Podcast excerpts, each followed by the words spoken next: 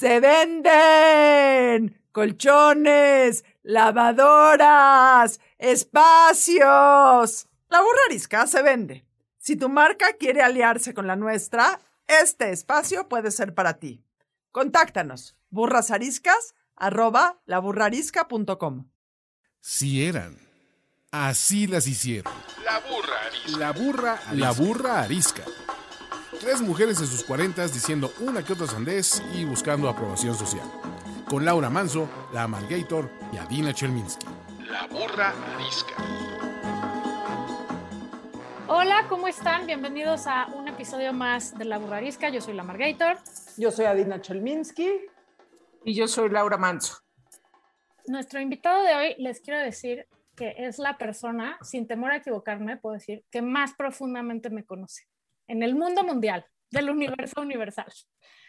Porque resulta ser que el doctor, el doc Bandera, como se dice él, es eh, médico, gastroenterólogo y endoscopista, y es el dueño de mi colon, por lo menos de ver que mi colon funcione y esté bien. Hola Pepe, ¿cómo estás? Hola, allá donde no brilla el sol me fui a asomar, exactamente. Él fue el que me dijo, el diagnóstico fue, tu intestino parece un ñoqui. Después escribió una columna llamada así, porque así estaban las cosas por ahí, ¿verdad, Pepe? Tema bastante común. ¿Cómo están? Gracias por invitarme. Qué buena onda. Muchas gracias. Al contrario, es la introducción más romántica que he oído en la burrarisca, nada más como hablar de intestinos, etcétera, etcétera. Me, parece una introducción fantástica. Sí, mira que de repente vemos cosas extrañas, este, pero me pareció muy padre. Tengo que aclarar que, que, vengo advertido, Valeria, que es una persona muy educada, pero que las groserías no te las enseñó tu mamá, a quien le tengo un altísimo respeto. Pobre de mi mamá, no supera que su hija hable como albañil. Pobrecita. Ni modo, es lo que le tocó. Pero sí, sí, ella sí me educó. Ella no me las enseñó.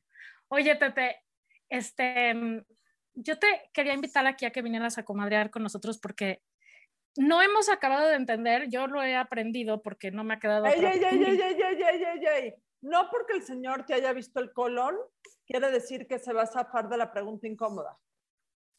Tienes razón. O sea, me da muchísima tengo pena. el colon echado a perder y la cabeza también. Ese Por eso, me vale. Ese es el tema de este programa. Tienes la memoria como el colon. Te voy a decir, el programa se llama El segundo cerebro, porque el intestino está totalmente relacionado con el cerebro.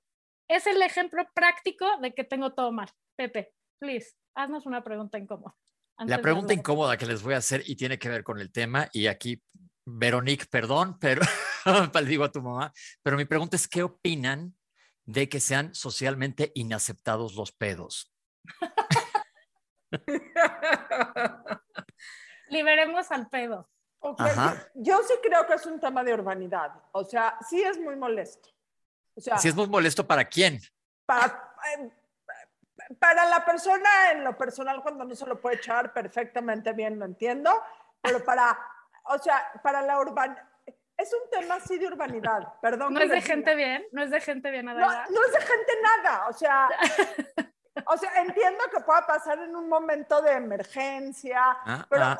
usarlo como una costumbre en público, no, perdón. En algún, en algún lugar del mundo, se, sí sé, así como en China no es mal visto escupir en la calle, en la, sí, en la banqueta. Aquí, parece luego que, que no, ¿verdad? Pero sí es mal visto escupir.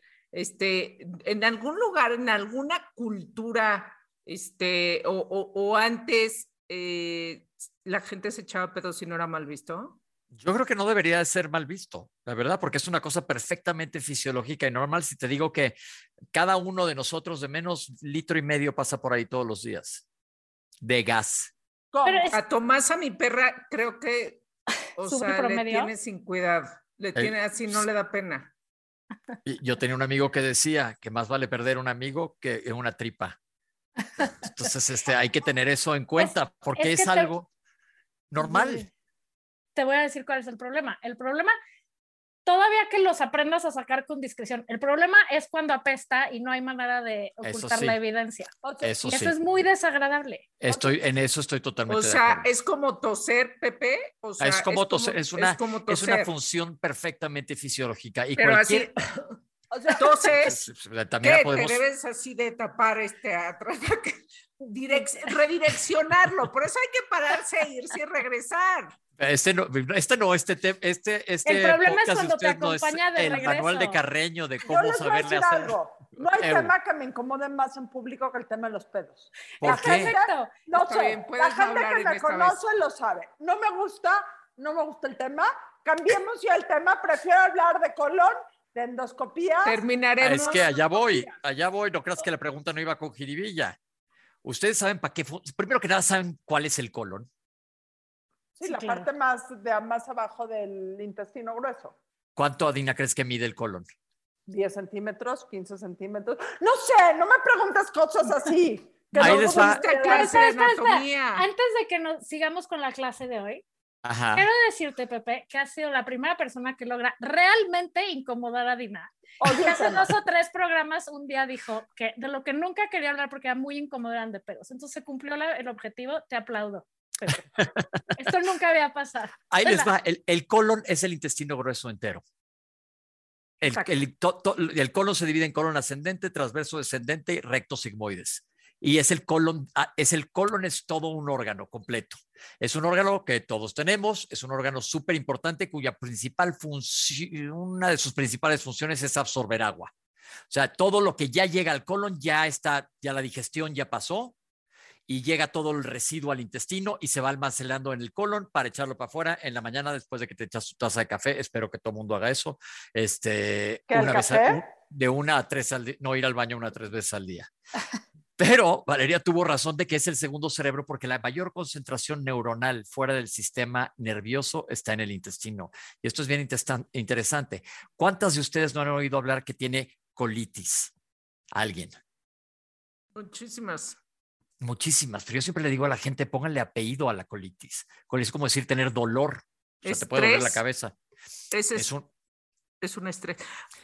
perdón, nada más regresando tantito, Pepe. Eh, lo de las neuronas, es, o sea, intestino o estómago. Lo habría leído yo también este. Ahí te va, en el tubo digestivo. En, el tubo digestivo, sí. El colon está muy separado de, del, del estómago, ahí hay casi 10 metros de separación por el intestino delgado. Está muy lejos uno del otro, pero hay mucha sintomatología de trastornos funcionales digestivos, se llama, pero me quiero enfocar para que nos entienda todo el mundo y no se vuelva una aburrición de plática, como de la colitis famosa, del segundo cerebro. Y lo que dijiste es bien importante. Eh, yo le digo a la gente cuando platico en conferencias que si se fijan en frases populares, ¿cuántas veces no has dicho me hice del susto? Tiene una base fisiológica. O de la risa, o de la risa. Pero, del 2. Ah, no, del 2. Está más difícil. no hay que decir del 2. No, que, A ver, no, primero, primero ¿cómo se, cómo se llama? ¿Cómo se Ay, ahora resulta. Se llama evacuar. Se llama evacuar. Adecuadamente evacué. No puedo decir me cagué porque tu mamá va a oír este podcast y tu mamá sí piensa que yo soy una persona decente. No, ni modo, mamá, emancípate. Se dice me cagué. No, no, bueno, pero, pero entre los doctores, como dicen, me, o sea, me, cagué. Me cagué, entre doctores usamos el lingo común. Exacto, este, Pero la palabra adecuada es se evacuó del susto, que sí ha pasado. Está pésima. No, no claro, claro. Pasado. Ahí te va otra. ¿Tienes mariposas en la panza? Depende de qué haya comido. Exacto. O a mucha gente le da diarrea con algo muy fuerte, exacto. Sea Exactamente. susto, sea emoción, sea... Yo. Me contaron algo y se me hizo un nudo en la panza. Tengo mariposas en la panza de que estoy enamorado. Tengo... Me surré del susto, literalmente, como que acabamos de decir. Todo esto tiene una base fisiológica. Es decir, el tubo digestivo es un órgano blanco, no de color blanco, sino como de tiro al blanco para las emociones, definitivo. Eh, una de las, de las respuestas más comunes que vemos en consulta que dice, doctor, ya había 30 doctores, cada vez que como me inflo, no voy al baño adecuadamente bien, pero me voy de vacaciones, estoy en Miami de compras y se me quita todo milagrosamente y nada más escucho, bienvenidos a Benito Juárez International, que se está cayendo a pedazos, este, y, un, y me inflo. Entonces, yo soy, yo soy esa persona, ¿no te dije yo eso? Una, de miles, porque es súper común que te lo digan. Las emociones se reflejan mucho en tubo digestivo, pero hay otros factores que juegan también. Eh, por eso me refiero como segundo cerebro de emocionalidad. Estamos súper inervados en la tripa, súper. Y eso es súper interesante porque antes no se reconocía esto. ¿Qué pasó, Adine?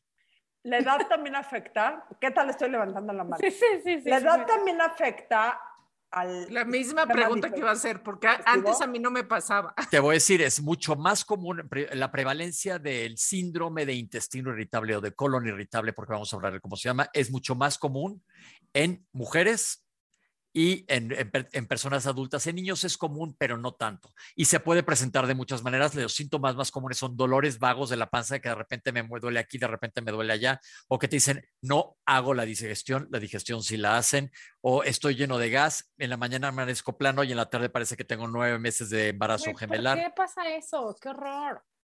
Es una lata, es multifactorial, tiene que ver también con la microbiota, ahora es un tema que está muy de moda y la mercadotecnia se ha amarrado de esto con ganas para vender como pan caliente los probióticos. Eh, microbiota es todo aquello que vive adentro de ti. Y es decir, un, un, ser humano, yo peso 73 kilos, yo tengo alrededor de 2 kilos de microorganismos viviendo dentro de mí. Eso está súper interesante. 2 kilos, es un chorro. ¿Por qué estás pasada de peso? Mi microbiota. Pues imagínate a alguien que pese 140 kilos. Subí dos kilos de microbiota. O sea, pues no solo tengo dos kilos de microbiota, tengo como cuatro kilos de traumas en mi cabeza. O sea. Y esos hay que tratarlos. Y esos hay que tratarlos. O sea, yo, los que nacimos, yo soy seguramente más grande que ustedes, pero los que nos nacimos en los 60s y 70s era ir al psicólogo, tenía que ser un cabro secreto nadie podía saber y ahora ya todo el mundo digo, te suplico que vayas a terapia, un, dos, tres por mí, todos mis compañeros. De, hecho, el día que fui a mi colonoscopía y me dijo, tu intestino parece un ñoqui, le dije, perfecto, ¿qué me voy a tomar para que me cures? Y me dijo, ve con un psiquiatra y que te dé algo para relajarte. o sea, el diagnóstico no siempre es el colon, sino es cómo estás manejando o no manejando tu estrés que te hace que literal aprietes todo, ¿no? Eh, el colon está cubierto de músculo como una manguera cubierta de músculo. ¿Y qué pasa si una manguera la agarras y la cierras? De un lado se infla muchísimo y de repente se suelta y pasa gas o te sientes incomodísimo. Pero no encasillemos es que es únicamente emocional. Lo emocional tiene mucho que ver, pero es multifactorial. La dieta tiene que ver también. Pero muchas de las personas que tenemos esta colitis somos personalidad tipo A. ¿Qué es una personalidad tipo A? Alguien que le gusta estar en orden, tener las cosas eh, a la hora que tocan, ser precavido, eh, controlador, pues. controlador, rayando en neuras. Así, aquí somos tres. Mea culpa, sí. cuatro. Yo, yo, soy la, yo soy la menos. Tú eres la menos. Y, y, nunca vas a ver a alguien con colitis, el típico que llega dos horas tarde, le vale madre todo, este, deja todo tirado. Esas personas casi nunca van a tener este tipo de problemas. No estoy diciendo que nos vayamos a vivir abajo de un puente pero qué tanto es tantito y qué tanto no es tanto, sino que hay que saber equilibrar entre las dos cosas, que eso es lo que está padrísimo y lo interesante hacer y atacar todos los frentes, porque luego, hace cuenta, le dices un paciente, me dicen los pacientes, ya no puedo comer nada, estoy tomando agua y pechuga con lechuga.com y me sigo inflamando. Digo, pues es que entonces no necesariamente es la dieta. Hay, hay unas dietas que te pueden ayudar, pero se vuelven, nos volvemos los personal tipo A esclavos de las dietas. Entonces todo está del nabo está del nabo, porque te apuesto, eu. No, no. Termina, termina la idea ahorita. Te este, apuesto a que cuando alguien está muerto de risa, ustedes se van un día a echar unas cubas, que ya las he visto porque las oigo, se mueren de risa, se le están pasando bomba, te apuesto que en ese minuto a nadie le está doliendo la panza. nadie. O si les duele, es de la risa y esos son los músculos y ese dolor está padre. Si todo el mundo estuviéramos en esa onda, no tendríamos tanta molestia gastrointestinal asociada a esto. Y la, y la... Pero ¿qué pasa, qué pasa, Pepe, en el organismo que dijiste hace rato, mujeres y no sé si arriba de 40, no sé qué, que empiezan a padecer más de colitis aguda? O no, colitis, no, no, no, haz cuenta, no es como decir, haz cuenta, a partir de tal edad es mucho más común que haya cáncer de tal cosa. No, la colitis se puede presentar desde niños y cada vez lo vemos más porque tristemente las generaciones chiquitas están preocupantes, no tienen un gramo de tolerancia a la frustración y esto los va a llevar, los, digo, cuando, cuando éramos chicos, te digo que yo debería ir todo mundo a terapia, tampoco veíamos la cantidad de suicidio infantil que hay ahora, de niños de 16, 17 años tapados en antidepresivos. Eso no se veía anteriormente, pero no existe resiliencia en los jóvenes ni tolerancia a la frustración. A ti te encargaban hacer una tarea y tenías que ir a la biblioteca de la escuela a buscar en una madrecita por letras, sacar la ficha, ir a buscar el libro, sentarte y copiar a mano de una hoja a otra. Ahora te dicen, te encargo que averigües de la microbiota. Enter, ahí está la tarea en un segundo. La frustración no la saben manejar. y cada vez lo vemos y esto pues nos va a tocar verlo en unos años. Ahorita lo estamos viendo con lo que vemos con los adolescentes. Entonces, este, yo creo que es clave, uno que nada, primero que nada, reconocerse. Uno, saber cómo, er, eres. Y otro, hacer lo que hizo Valeria, checarse, porque los síntomas en el tubo digestivo puede que no sea nada. Es decir, puede que sea un colon irritable que no te va a matar, no, no, es peligroso, es incómodo, pero no es peligroso. Pero un síntoma tan sencillo como inflarse la panza puede ser eso o puede ser un cáncer, ¿sí me entienden? Porque vivir, o sea, que el cuerpo esté continuamente en procesos inflamatorios es el, el, el, el, accidente esperando a suceder, ¿no? Entonces tienes que medio tener algún tipo de control de daños para, para impedir que sea todo el tiempo, ¿no? Ok, claro. yo tengo, una duda. ¿Qué es checarse? Tenemos que checarnos. ¿Qué, Haz cuenta, ahí te vas. A partir de los 40 años, hacerte un check-up al año. Mujeres, a partir de que tienen una vida sexual activa, ir una vez al año al ginecólogo. Hombres, a partir de los 45 años, ir una vez al año al urólogo. Con eso estamos bastante cubiertos con el check-up. Ahora, colonoscopía a partir de los 45 años. Les apuesto que cada una de ustedes conoce a alguien que ha tenido cáncer de colon. Sí, claro. Y el cáncer de, colon. Y es un cáncer que tiene una injerencia hereditaria muy, muy, muy fuerte, pero todo mundo le da flojera checarse o dicen, ah, es que no sabía. Si las mujeres se siguen muriendo de cáncer cervicuterino, a pesar de que por todos lados sabemos lo que es un Papa Nicolau, no debería de existir el cáncer cervicuterino. Es más, existe ya vacuna contra el cáncer cervicuterino y no vacunan a las niñas contra el papiloma. Entonces, somos muy reacios a hacer medicina preventiva, que sería lo ideal. Y, es que además piensas, porque yo la pospuse dos años, porque te da terror, porque qué horror, porque si me va a doler. Güey, yo les quiero decir una cosa, yo quiero ir con Pepe una vez a la semana por las drogas. O sea, ya luego que me haga lo que quiera no me importa. No te enteras de nada. Este, es rapidísimo. Te, te sientes muy bien. No, lo que quiero decir fuera de WhatsApp es que yo lo pospuse por miedo y por desidia y porque por idiota, la verdad. Hasta que mi tía tenía ya un cáncer muy galopante y dije, y mi papá tuvo pólipos y dije, güey, esto es una idiotez. O sea, sale peor sí tener cáncer que ir un día a una colonoscopia. No, fue una gran experiencia. Es que aparte... no sé qué pasó, pero yo la pasé increíble. No, los medicamentos que utilizamos, porque te sedan, para eso no te das cuenta, son los medicamentos que la verdad tienen una sensación de bienestar absoluto. Así está descrito en, los, en los textos de farmacología, sensación de bienestar absoluto. Yo cuando me he despertado, porque yo ya tuve un tumor, entonces soy el mayor promotor a la gente a decirle que se haga colonoscopia, te despiertas y así como de junkie de... Dame más. Dame más, que es esta joya que pero te, te tienen que poner suero. Sí. Sí. Pero vas Me han tocado pacientes que se lo han echado sin nada, ¿eh? Pero Bueno, cero. En vivo. Cero. Si ya lo voy a hacer es por las drogas. Sí. Fui la Felicitor. O sea. En vivo, ¿por qué? o sea, ¿por qué, ¿por qué tomarían esa decisión? Hay gente que porque tiene prejuicios contra los medicamentos. Me, me, ha tocado, me han tocado dos personas de miles que hago que dijeron yo en nada. O luego checa qué curioso. Yo en una época de mi vida y en la clínica hacía los check-ups. En los check-ups se hace una cosa que se llama una rectosigmoidoscopía, en donde se revisan nada más los últimos 30 centímetros del recto, lo que Adina creía que era del colon, nada más el recto y el sigmoides. Y lo hacíamos con el colonoscopio. Pero, pues si el paciente no se quejaba, lo metías más, más. Y en hombres, que es mucho más relajado el colon de un hombre que de una mujer, a veces hacías colonoscopia completa no les molestaba mayormente. Pero hay veces que entras al colon y está cerrado así como, como un tirabuzón y cuesta un trabajo horrible pasar por ahí. O sea, una colonoscopia, para quien no lo sepa, es que te meten. A ver, Pepe. Ahí te va. Una colonoscopia es un estudio que te revisa el colon, que ya les conté que es el intestino grueso. ¿Qué haces? El día previo al estudio te limpias el colon, te damos una purga, ahí sí, sácate una película y estate cerca de un excusado porque se deja venir una hecatombe intestinal. Pero te voy a decir que, permíteme interrumpir, para las que digan, ay, no, qué horror, ay, güey, hacen cosas peores con sus cleanses. O sea, sí, los este cleanses son peligrosos. Ahorita les digo una cosa, ¿eh? Entonces, este te pasas toda la tarde sentado en el excusado, lo tomas así, como que es una limpia, y luego. Vas al hospital al día siguiente, Adina te colocan una, una, una venoclisis, un anestesiólogo te monitorea tus signos, te duermes, llego yo y meto una cámara y voy caminando a través de todo el intestino, revisando todo el intestino a ver que esté todo bien. Y ahí pues hay mil cosas que te puedes encontrar. Lo ideal es que salgas con una colonoscopia limpia, que no encuentres nada. Eso es una colonoscopia. Porque si te encuentras... Perdón. eso sí quiero saber, porque sí me urge hacerme una.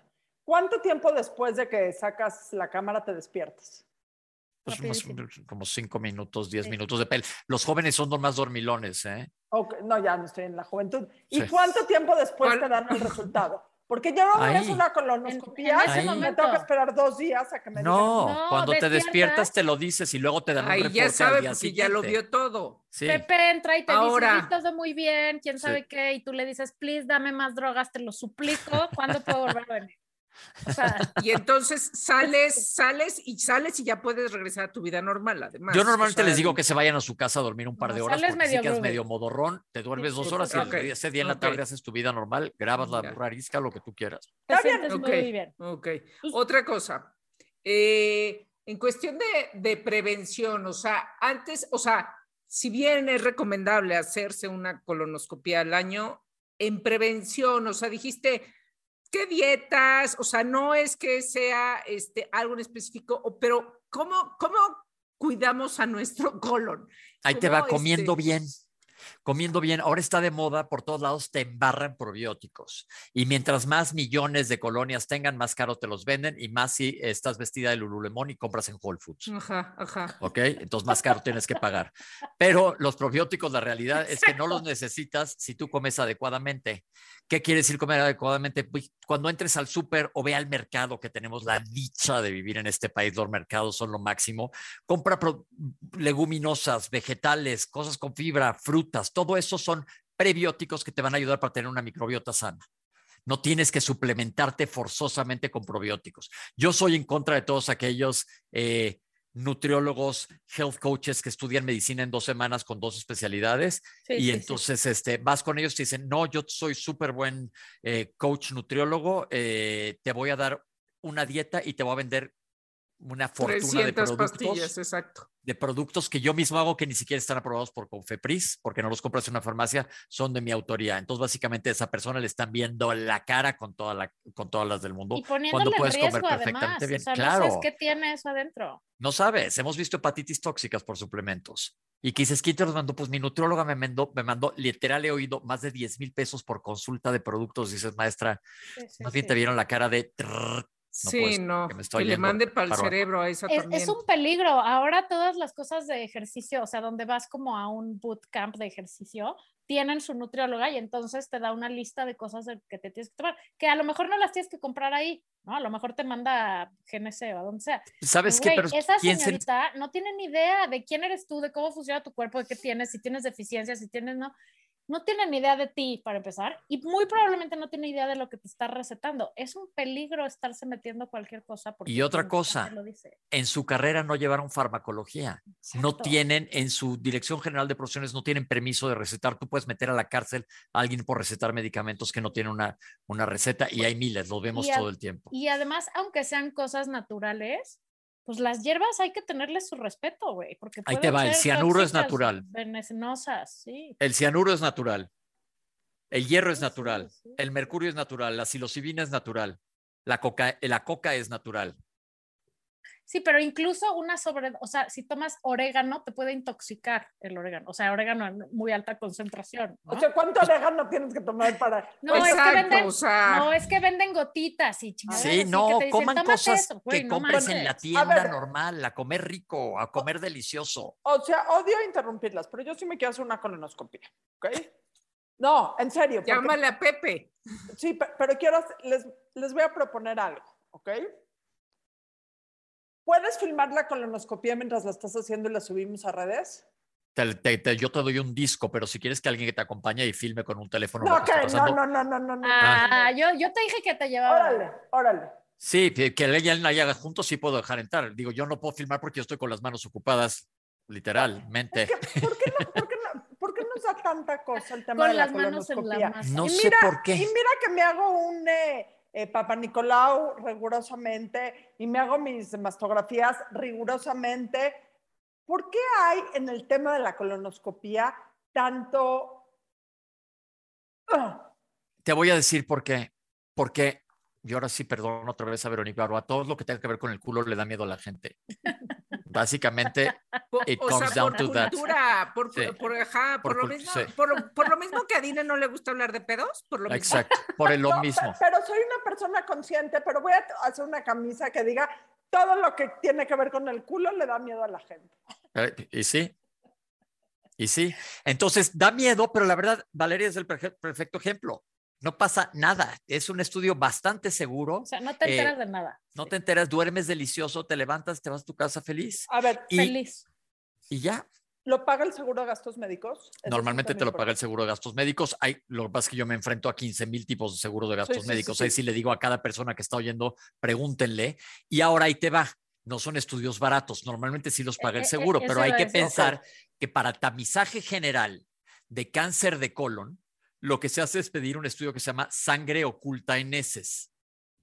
¿Qué quiere decir esto? Que le que escarben a tu materia fecal a ver si hay sangre microscópica. Si hay sangre microscópica, te tienes que hacer una colonoscopia. Entonces se puede ser un método de tamizaje ah. general, pero idealmente a todo mundo arriba de 45 años una, una, colonoscopia. Yo mi tumor lo tuve a los 49 y no tenía ningún antecedente, o sea, y como más verduras y frutas que una vaca. O sea, me tocó la mala suerte, porque también pues hay mala suerte en medicina, ¿no? Entonces, pues puede pasar. Totalmente. Y, y yo creo que una cosa importante, aunque tu seguro no te lo pague, sí. Eh, invertir en eso, porque, bueno, primero sale más caro tener cáncer, o sea, sin lugar a dudas. Mucho más caro. Y segundo, si, si, si te dice, o sea, si vas a tu colonoscopia y te dicen, ay, tienes unos pólipos, te los quitan y punto final. O sea, el problema del cáncer de colon eh, son dos cosas. El primero es que normalmente ya cuando te lo detectan, o sea, y que ya tienes síntomas, está avanzadísimo y es raro que haya algo que hacer. Y, y, y, el, y el segundo es que si lo detectas a tiempo es totalmente curable. te voy a decir, se está grabando esto, se puede ver, la gente lo puede ver después en las redes, si ustedes lo suben, ¿verdad? O se los voy a explicar. Haz cuenta que el cáncer de colon nace como una ramitita, una ramitita que va creciendo, que va creciendo y se va haciendo grande. Una, cuenta un, un, en el jardín una planta que no quieren. Y cuando se hace un árbol, pues ya está gigantesco, pero si cuando en el momento de, de plantita la cortas y la quitas y le echas a la basura, vámonos, vámonos. O sea, el paciente se sale caminando y le acabas de ahorrar la peor pesadilla de su vida. Pero no tienes síntomas hasta normalmente más avanzado. Ese es el Te voy a decir por qué. Porque haz de cuenta que es la luz del, del, del, colon. Empieza a crecer y pues no obstruye, empieza a crecer, no obstruye. Hasta que obstruya mucho te va a dar síntomas. Y sobre todo, mi tumor era del lado izquierdo, pero muy arriba. Entonces ahí me voy a poner gráfico, Dina, perdón, vamos a hablar de, de popó otra vez. Este, ahí sigue siendo muy líquido, entonces el líquido puede pasar. Y si está más abajo, más sólido tiende a atorarse. Entonces, este, pues no se conjugan los factores para que sea fácil detectarlo. A ver, imagínate. Promedio, ya sabemos que hay este, perdón, ya es la última. Promedio eh, de un costo de una colonoscopía, o sea, eh, depende del doctor, depende del hospital, depende de varias cosas, pero de, de cuánto a cuánto va para. Yo creo que te puede costar de, desde como de 8 a 12 mil pesos, más o menos, Valeria, ¿cuánto te costó? Por ahí, ¿no?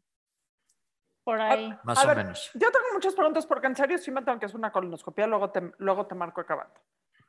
Imagínate que yo estoy ahí dormida y tienes el colonoscópico o cómo se llama. Colonoscopio.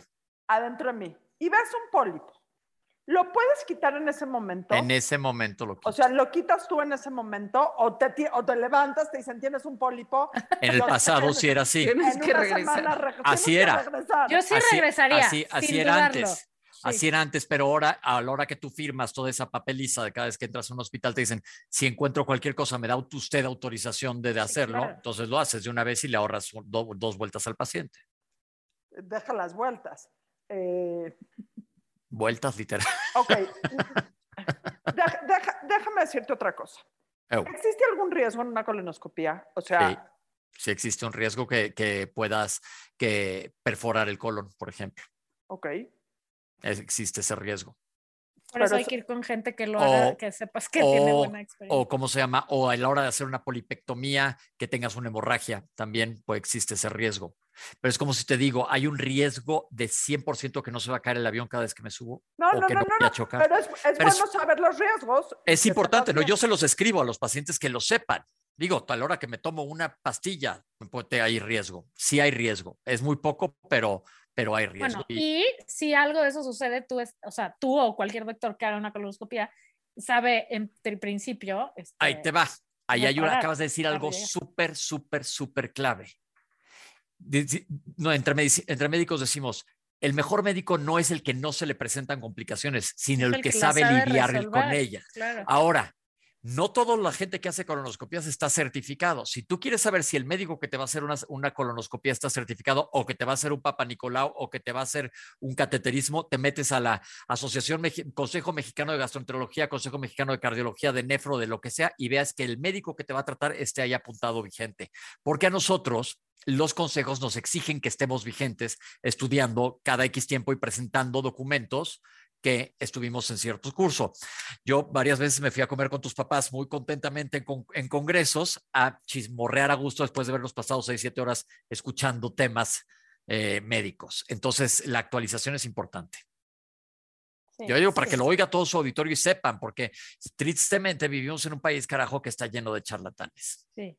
Empezando por las nutriólogas que te recetan cosas que te pueden envenenar el colon en lugar de ayudarte a cualquier cosa. Otra cosa que dijiste de salud del colon, de los colónicos. Los colónicos son un arma de dos filos. Si te fijas, cuando un doctor receta un enema, un enema quiere decir que te metan una manguera por el, de recto, el recto, y, este, y te laven el intestino para sacar materia fecal. Es muy raro que lo haga un médico, pero se llega a hacer. Pero los colónicos se hacen con litros y litros de agua. ¿Quién se hace colónicos? Alguien que medita todas las mañanas, se viste el lemón, no come gluten, odia los antibióticos, pero toma 40 pastillas de suplementos. Los antibióticos son lo peor más que los antibióticos naturales. Las cremas están hechas de, de, placenta de ballena. Ya sabes quién, de, de persona. Pero los colónicos son peligrosos, les voy a explicar por qué. Si tú te pones crema en la mano, ahorita me embarro aquí, crema que pasa en 15 minutos, ya se, absorbió. Igual que el colon. El colon tiene uniones y a la hora que tú forzas esa cantidad de agua, las uniones celulares del colon se pueden abrir y puedes permear bacterias a tu sangre. Y acuérdense que el colon, ¿qué tiene adentro? Caca. Literalmente. Y esa o sea, es como te hacen como con una carcher o qué? Hazte cuenta, sí, más o menos. Hola, verdad que me carché en el colon. Bueno, sí, y imagínate. o sea, supongo que por la fuerza. Y que una bacteria de esa se meta a tus torrentes circulatorios y se vaya a hospedar a tu corazón. Una bacteria de materia fecal. No está padre, ¿verdad? Entonces. Ahí ya, ya bailaste. Aunque pues una endocarditis perra que puede poner en riesgo tu vida. Ah, Entonces, no se hagan colónicos. Yo conozco a mucha gente, seguro, sobre todo políticos mexicanos, que seguro le hicieron un colónico y se les fue la materia fecal a la cabeza. Sí, yo también. Me voy a abstener de comer, pero, pero salud por esos colónicos. quién fueron, pero sí, probablemente padecen de eso. Es lo mismo. Eh, ah, perdón. No, no, ah, pero al final, o sea, por ejemplo, la crema en la mano ah, se absorbe hasta cierto nivel. Pero, ¿qué? O sea, por eso pregunté de la, de la presión. Pues la presión lo que hace es distender tu colon, extender la mucosa colónica y facilitar que se abran las aperturas intercelulares. O sea, no hay que irse a carchar el colon. No. O sea, la verdad es que deberíamos de hacer esa frase, carchar el colon. No lo hagan. Carchar, la carcher nada más en el piso. Nada más. Lejos de los ojos, pónganse mm. lentes también, porque hemos visto tragedias. no es lo mismo intestino irritable que intestino permeable. ¿Intestino permeable? Es, una, es un término que no está aprobado por la medicina, no ah. existe esa enfermedad ah, del es que últimamente El leaky gut syndrome no está aprobado por la Asociación Europea ni la Americana de Gastroenterología. Normalmente te lo dice un doctor que no estudió la especialidad en gastroenterología, es un doctor que probablemente no estudió especialidad, pero hizo muchos cursos chicos de otras cosas y que te a lo mejor te ve la mano y te dice que estás enfermo de algo con tus chakras y tus energías, eh, por ahí va. Pero el, pero el leaky gut no existe en medicina. Es más, tu intestino es tan permeable que si no fuera permeable, no te nutrirías, ¿estás de acuerdo? si tuvieras una, un intestino de goma, pues la comida se pasaría. El chiste de tu intestino es que sea permeable y absorba nutrientes. Ok, ahora. Claro. Desde que, desde que yo empecé este bonito camino del intestino, de mi diagnóstico del intestino irritable, que es una pinche maldición, pero pues ni modo es lo que hay y hay cosas peores, me doy cuenta, o sea, voy por la vida dándome cuenta que hay millones de personas que tienen eso también, Pepe. O sea, vivimos con es, es como la enfermedad del momento. Pues depende, porque también la fibromialgia, que es otra muy asociada a lo mismo, la gente vive con, fíjate la gente, platica con alguien en cinco minutos y le toma aire, cierra los ojos y baja los hombros, todo el mundo está así. Estamos así de tensos todo el tiempo. Vivimos en un estrés horrible, que si te vas al campo o a la selva, te vas a la cuenca del Amazonas y un shirishama te apuesto que no tiene colon irritable. Está más preocupado de que se lo vaya a comer un jaguar estás, o una anaconda. O son broncas mayores. Sí debe de causar estrés, la verdad. Sí, pero como no es como el de pero imagínate que no tanto como el que nosotros vivimos porque este, no hubo no sé qué en el sur. Porque asumen que hay cierta, o sea, el problema con nosotros es que tratamos de cambiar las cosas inevitables de la vida. Y ellos saben que hay una anaconda que a lo mejor, o sea, pero no puedes cambiar la existencia del ecosistema, la anaconda, el jaguar y todas esas cosas. Lo que sí les ha de estresar horrores es cuando llegan turistas idiotas a tomarles fotos. Eso sí ha de ser súper estresante. Pero aparte ahí estás diciendo un principio muy básico de Byron Katie. Si te peleas con la realidad vas a perder el 100% de las veces. El 100. El 100, claro. El 100. Entonces ellos dicen, ah, pues hay una anaconda, entonces ¿qué hacemos? Pues echamos un venadito chico ahí de, de, vez en cuando y se lo come y de todas maneras se va a tardar tres semanas en digerir hablando de intestinos perezosos. Este, entonces lidian con eso, son otro tipo de problemas, pero nosotros nos complicamos mucho en nuestra cabeza, que es una bendición, también es una maldición, porque parece que traes un hámster en ruedita y jode, jode, jode, jode, jode con pura tragedia y catastrofismo todo el tiempo tengo angustia catastrófica galopante. Y, oye, pero lo que, lo que quería preguntar, Pepe, es, somos muchísimos y muchísima gente no tiene idea que tiene eso. Y es importante saber que tienes eso para atender, o sea, y sobre todo descartar, como acabo de decir, otra patología. Entonces, yo me, yo, me hice mi estudio, digo, todavía no tenía 50 años, antes era de 50 años, porque me estaba inflando mucho, pero yo también tengo colon irritable y dije, ah, pues me estoy inflando. Me fui a grabar un programa en Miami y me inflaba y dije, ah, pues esa es la dieta de Miami, pero dije, me estoy inflando de más. Por churro fui a, hacerme la colonoscopia. Entonces, ¿qué, ¿cuáles serían, aparte de que después de los 40, una cada año y no sé qué, qué no es normal? O sea, porque lo que pasa es que cuando uno vive así, se acostumbra a vivir así. Entonces crees que pues tú así eres, ¿no? A veces no vas al baño dos días, a veces tienes diarrea tres días, a veces te cierra el pantalón, a veces no. ¿Qué, qué, qué dirías si te pasa esto, esto, esto? Ahí te va. ¿Y qué hacer después? Si cambia tu hábito intestinal, es decir, tu regularidad para ir al baño, tienes que ver por qué es, porque no es normal. Lo ideal es que tengas un hábito intestinal, como dijimos hace rato, me levanto, voy al coco, me siento tres minutos, vámonos a la que sigue, hasta mañana o dos o tres veces al día. Cada quien varía en su frecuencia de veces. Dos, si tienes sangrado, si sangras por el recto, por ningún motivo es normal. Uno de los errores más terribles en cáncer de colon es que la gente diga, es que juré que eran hemorroides. En el noventa y tantos por ciento de los casos, lo más seguro es que sí sean hemorroides. Pero cuando tú eres la estadística, vale madre todo el resto de la gente. Entonces, si sangras, también te tienes que checar. Si estás perdiendo de peso de manera inexplicable, es decir, que comes y estás aún así perdiendo de peso, o si tienes síntomas que son persistentes más de seis meses, ve a checarte con un, más de dos meses, ve a checarte con un gastroenterólogo.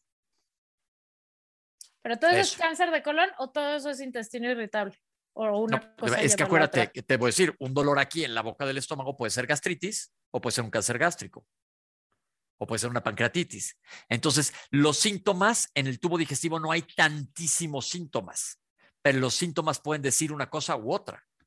Entonces, siempre es pues, mejor estar seguros de que no vaya a ser lo peor. Yo siempre digo, la medicina preventiva, acabas de decirlo, te ahorra una lana. Una vez hicimos un estudio comparativo de cuánto te costaba un infarto, si te infartas y llegas al hospital urgencias, te, te cateterizan todo eso, contra medicina preventiva. Que podías decir, híjole, un check-up me costó carísimo, no sé cuánto cuesta un check-up ahorita, 8 mil pesos y el infarto te costó un millón y medio. ¿Sí me entiendes? Hasta para proteger el, el, la cartera. Ahora, y por, por si no fuera suficiente, Pepe no nada más hace colonoscopias y entra por, voy a decir su palabra elegante, mamá, por el culo también hace endoscopías.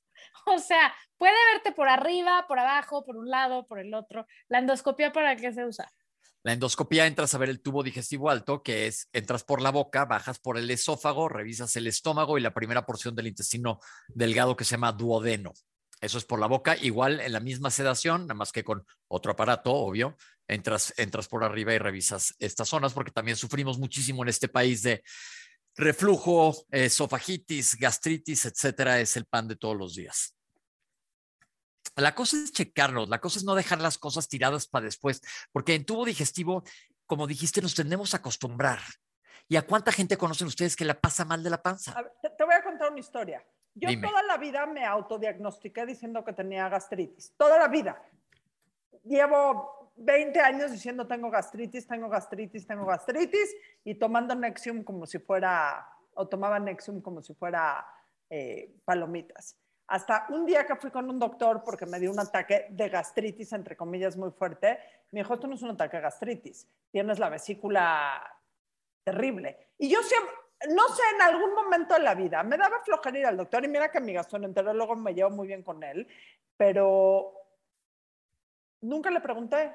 Yo asumía que tenía gastritis porque seguro, porque lo leí en algún lado. Seguro en algún lugar me autorreceté, me automediqué y estuve 20 años sufriendo todos los días, bueno, no todos los días, pero muy seguido de gastritis, entre comillas. Me quitaron la vesícula, santo remedio. y aparte te voy a decir una cosa, en ese caso tuviste bastante suerte, porque la vesícula se puede poner brava, brava de que acabes en una terapia intensiva. Entonces, dentro de todo te fue bien. Entonces, como les digo, en gastroenterología no hay tanto síntoma. Te puedo decir 20 síntomas, pero hay, hay muchas enfermedades. Los síntomas se comparten entre enfermedades. Mejor saber qué tienes, la neta. Estar seguro de qué tienes. Oye, otra cosa, tocaste otro punto bien importante. Dijiste que tomabas como si fueran palomitas cierto medicamento.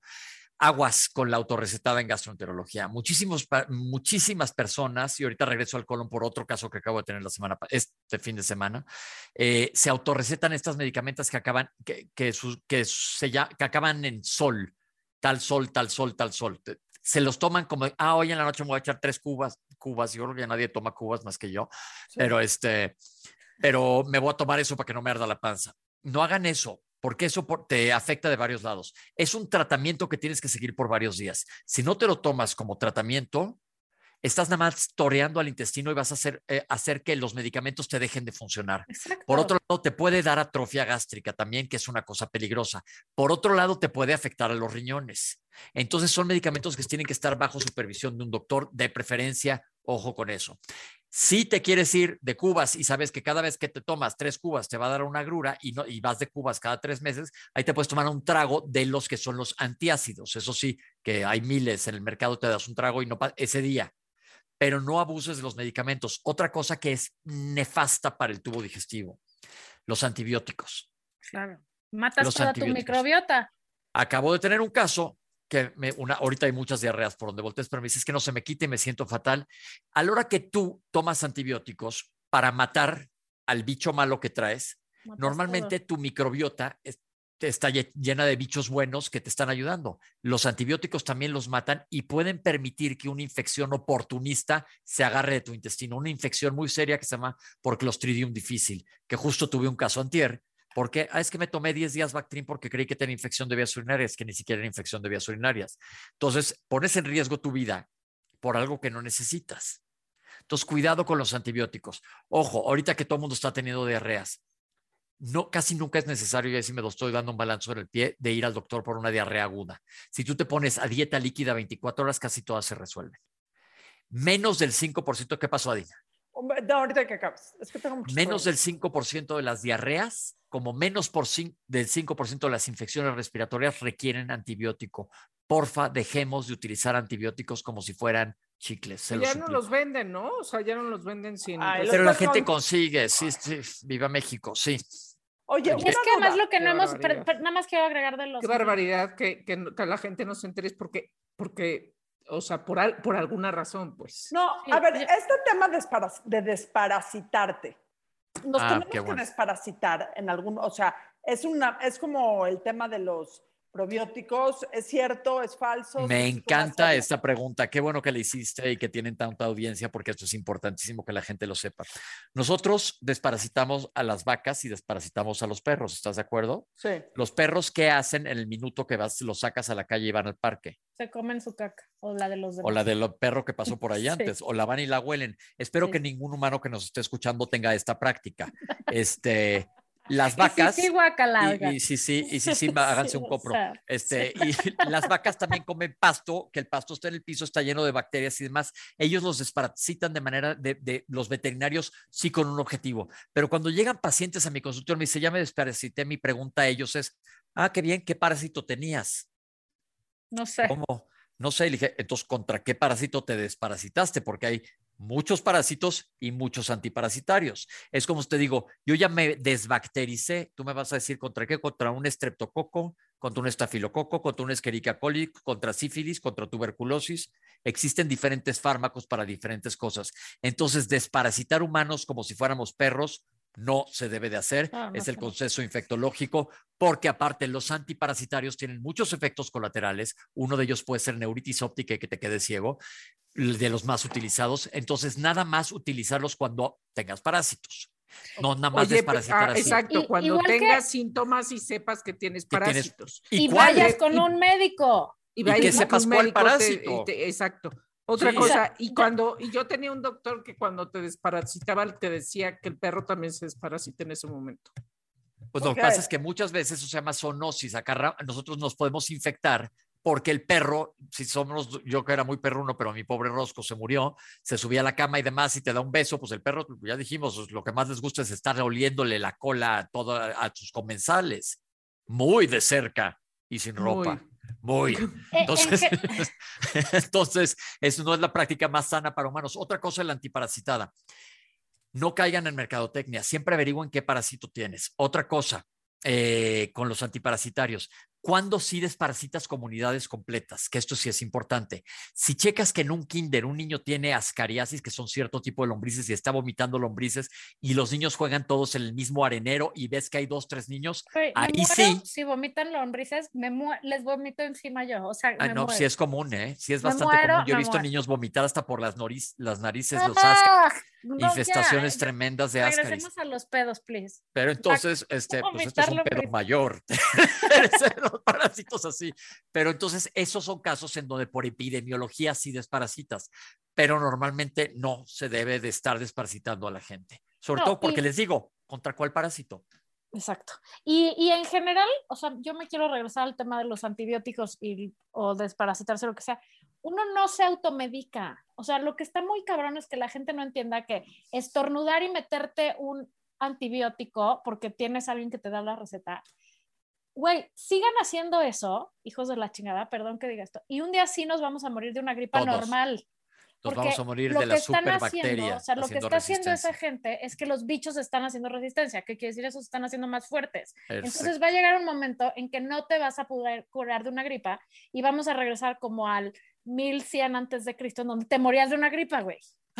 Hay una frase que dice que eh, uno de los más grandes descubrimientos de medicina y uno de los peores descubrimientos en medicina fue la penicilina. ¿Por qué uno de los grandes? Porque salvó a la humanidad de morirse y ahora estamos atascados de gente gracias a, los antibióticos. Y, el otro día leía una cosa muy asustante, Pepe, que decía que, o sea, durante mucho tiempo los antibióticos eran como el, eh, el, digamos, el objetivo número uno de las farmacéuticas, estar desarrollando como las nuevas generaciones de antibióticos. Pero eso cuesta carísimo. Y como ya son, o sea, ya no le están invirtiendo a descubrir nuevas eh, o sea, generaciones o a inventar nuevas generaciones de antibióticos. Y entonces es un problema tremendo, porque como los bichos se van haciendo más resistentes, ya no va a haber medicinas que te curen. Entonces, güey, neta, no se estén automedicando a lo estúpido, no, no es enchilame otra. Se llaman superbacterias y sí son una bronca grande. ¿eh? Sí.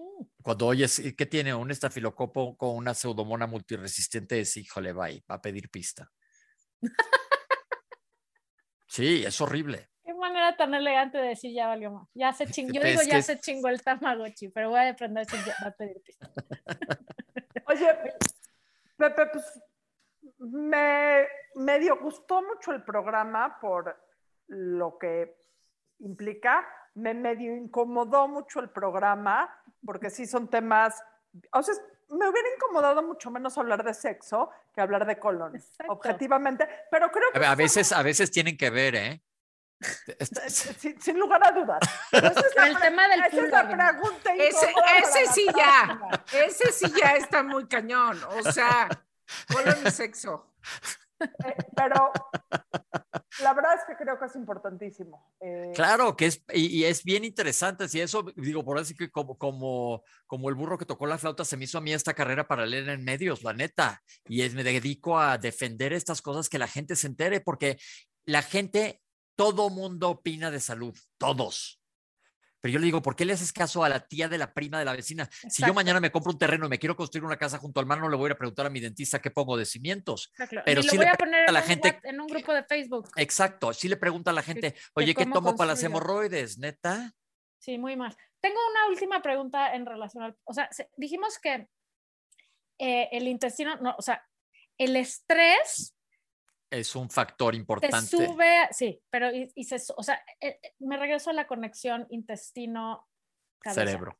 Sí, o sea, cuando estás muy estresado en el intestino, me queda muy claro, pero y al revés, o sea, si tienes una depresión, si tienes otro tema ah, de enfermedad eso toca para otro tema, ahí te va.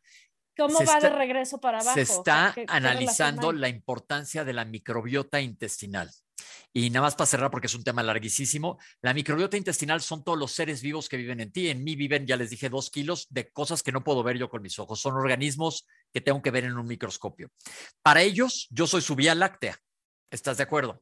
Sí. Entonces, la cantidad de seres que viven dentro de mí parece ser que te influyen sobre neurotransmisores parece ser que son preponderantes para ciertas infecciones, perdón, para ciertas eh, eh, enfermedades inflamatorias, para ciertas enfermedades degenerativas. Todo eso sigue muy en pañales en medicina, pero en 10 años que hagamos una plática de esto, vamos a ver cómo se va a modificar la microbiota para controlar enfermedades. Es decir, nada más para cerrar, les quiero decir que ya existe el trasplante fecal. Y con esa idea las dejo, no está muy bonita, pero se hace. Espero que regreses antes de 10 años a platicarnos eso. Hay un libro que, que, de hecho cuando te invité platicamos que es buenísimo, que me gustaría recomendar, que se llama La digestión es la cuestión, de Julia Enders, que explica muy bien, esta, es divertidísimo además, es cero términos médicos, explica perfectamente la relación que hay entre el cerebro y... Es bien interesante, bien, bien interesante. Y acuérdense que estamos cableados, todos estamos cableados. Muy bien, Pepe. Y hay a quien le falta un cable también. O varios. O varios. O varios, varios. O varios y varios. Les voy a hacer el mismo anuncio que dicen del cáncer de mama. El cáncer de colon es curable si se detecta a tiempo. Exacto. Y además la pasan bomba. Váyanse a hacer una colonoscopia. No solo es curable, sino que es prevenible porque detectas lesiones precancerosas y las quitas. Entonces ahí sí es curable. Perfecto. Oye, Pepe, y sé que hablar de ondita y colon no es lo más que va No, pero me dijeron que aquí hay mucha gente que tiene ondita, pero ¿quién me viene siempre a la mente? Michelle Obama. Ay, sí, tiene mucha ondita. Mucha, porque se me hace alguien súper coherente, súper parada en sus zapatos, busca hacer prender luces, no se está quejando en medio del mierdero, eh, todo es buena vibra y todo es con los cojones bien puestos, échate para adelante. Se me hace alguien increíble, con ondita, simpática, platica padre y todo lo que hace siento que lo hace bien. Ese es alguien con ondita. ¿Qué opinan? Opino idéntico y además metería en la canasta a su marido también, a mi amigo Obama, que amo.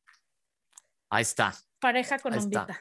Oye, gracias por venir. ¿Dónde te seguimos, Pepe Banderas? ¿Dónde me siguen? Tengo, ahora ya las copié, ahora tengo un podcast. Es una luminaria, además. Este doctor es una luminaria, paralelo a, a luminaria de colonoscopías. Eh, sale en la tele, va al radio, da conferencias. sigo en la tele, sigo en la tele dos días a la semana, estoy los lunes y los miércoles en la tele, los lunes en el 11 en conduzco diálogos en confianza y los miércoles en Sale el Sol en imagen, pero en redes más fácil, eh, ahí hago muchas preguntas y respuestas. Mi Instagram es, soy malo para las redes sociales, se llama Doc Bandera. Arroba Doc Bandera. Eh, arroba, Doc Bandera. arroba Doc Bandera. Mi Twitter, arroba Pepe Bandera 1. Y 30 minutos, minutos de salud se llama el podcast que acabo de sacar, que son más o menos onda esto, de 30 minutos para platicar de, de diferentes temas de salud. Está padre, acabamos de pasar ahorita por la piel y mil cosas para que no estén gastando fortunas en cremas y cremas que lo que te venden es el bote Chéquense ese podcast que hicimos. Ah, Oigan, qué padre que me invitaron. Mil gracias, burras. Les, dicen las burras. Gracias, Pepe. Gracias, doctor. No somos burras, pero sí ariscas. gracias por venir. Gracias. Un abrazo. Pasen la bomba y felicidades. ¿eh? Esto fue La Burra Arisca. La burra arisca. La burra, arisca. arisca. Tres mujeres en sus cuarentas diciendo una que otra sandez y buscando aprobación social. Con Laura Manso, La Amargator y Adina Chelminsky. Una producción de Antonio Sempere para finísimos.com. La burra arisca.